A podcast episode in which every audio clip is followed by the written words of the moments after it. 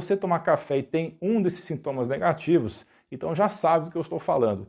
Nesse caso, o que você pode fazer para ajudar a fazer o detox da cafeína presente no seu organismo? Primeiro, faça a retirada de cafeína, evite consumir café e também chás energéticos ou chocolates, porque eles têm cafeína.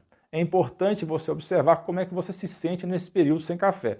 Se você não consegue ficar sem o café, ficar longe dele, opte pela versão sem cafeína e prefira o método de extração desse elemento cafeína conhecido como método suíço, que é sem solventes. O método suíço deixa os grãos de molho em água e a solução rica em cafeína é então coada através de carvão ativado que capta essa cafeína. Então existem bons cafés no Brasil que utilizam esse método. Particularmente o salsão, a salsa e a curcumina, que está presente no açafrão da terra, ajudam a eliminar o excesso de cafeína do corpo.